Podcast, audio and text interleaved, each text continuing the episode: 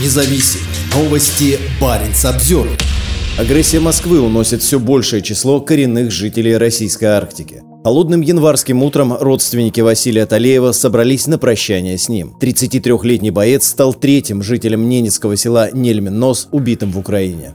Прощание с Василием Талеевым прошло в Нарьян-Маре, в морге Ненецкой окружной больницы 31 января 2023 года. Как сообщается в местном паблике, его затем похоронили в родном поселке Нельмин-Нос. Талеев служил в частной военной компании «Вагнер». О его смерти стало известно в начале декабря. Он был этническим немцем из семьи оленеводов из Заполярного Ненецкого автономного округа. Многие из его родственников до сих пор ведут традиционный образ жизни в тундре, где пасут большие стада оленей. Василий Талеев – один из многих молодых представителей коренных народов российского севера, погибших в российской войне против Украины. В одном только Нельмином носе погибло трое. Помимо Талеева в списке погибших его односельчане Василий Тайбарей и Яков Апицын. Еще большее число жителей небольшого поселка по-прежнему воюют на оккупированной территории. Один из них – это Евгений Талеев с позывным «Рэмбо». В середине августа этого года, во время отпуска с передовой, Ефрейтор был награжден медалью за участие в специальной военной операции. Талеев служит в 61-й отдельной бригаде морской пехоты Северного флота, базирующейся на Кольском полуострове. Талеев принял участие во встрече губернатора округа Юрия Бездудного с родственниками солдат, когда глава региона приезжал в Нельмин-Нос.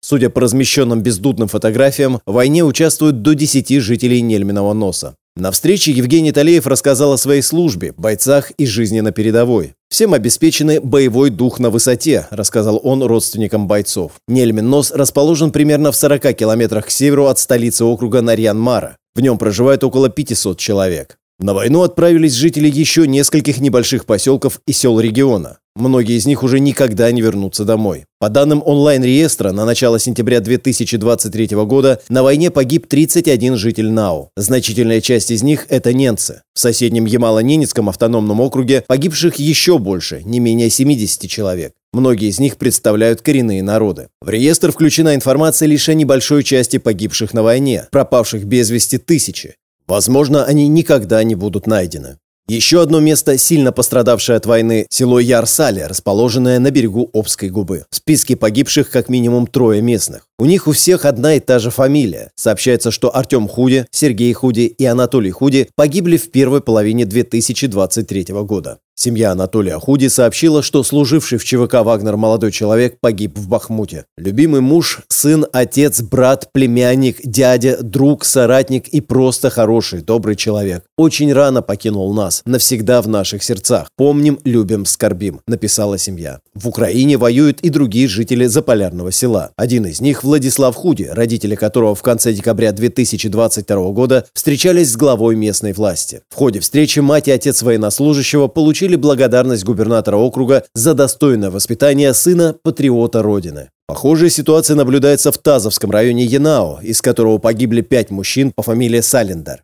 Аркадий Салендер, Александр Салендер, Андрей Салендер, Дмитрий Салендер и Артем Салендер погибли в период с марта по август 2023 года. Они могут быть родственниками. Двое из них служили в Вагнере. Судя по имеющимся данным, в статистике погибших преобладают представители отдаленных районов и сел. В реестре, в котором на начале сентября 2023 года насчитывалось более 31 тысячи фамилий, всего 120 человек из Москвы. При этом из Архангельской области в нем 247 фамилий. То же самое касается и других регионов, где большая часть погибших представляет не региональные столицы, а села и небольшие города. В Ямало-Ненецком автономном округе из 70 известных погибших только 10 из столицы Салихарда. По мнению депутата Законодательного собрания Янао Эдуарда Яунгада, представители коренных народов хорошо подходят для боевых действий. «Ребята из тундры всегда отличались силой и выносливостью», сказал он о ненецком бойце, спасшем жизни двум раненым солдатам, которых почти сутки тащил в безопасное место. Однако есть и другие причины, которые заставляют молодых представителей коренных народов идти на войну. По мнению Андрея Данилова, большое число воюющих на Украине представителей коренных народов связано с социальными и экономическими проблемами на местах. Многие коренные народы бедны и страдают от депрессивной экономической ситуации, а федеральные власти никогда не предпринимали серьезных усилий для улучшения их положения. Некоторые люди, например, из Бурятии, вынуждены воевать, чтобы выжить. Многих загнали в нищету, алкоголизм и теперь отправляют в бой в качестве пушечного мяса, отмечал Данилов в разговоре с Баренц Обзервер осенью 2022 года. По словам Данилова,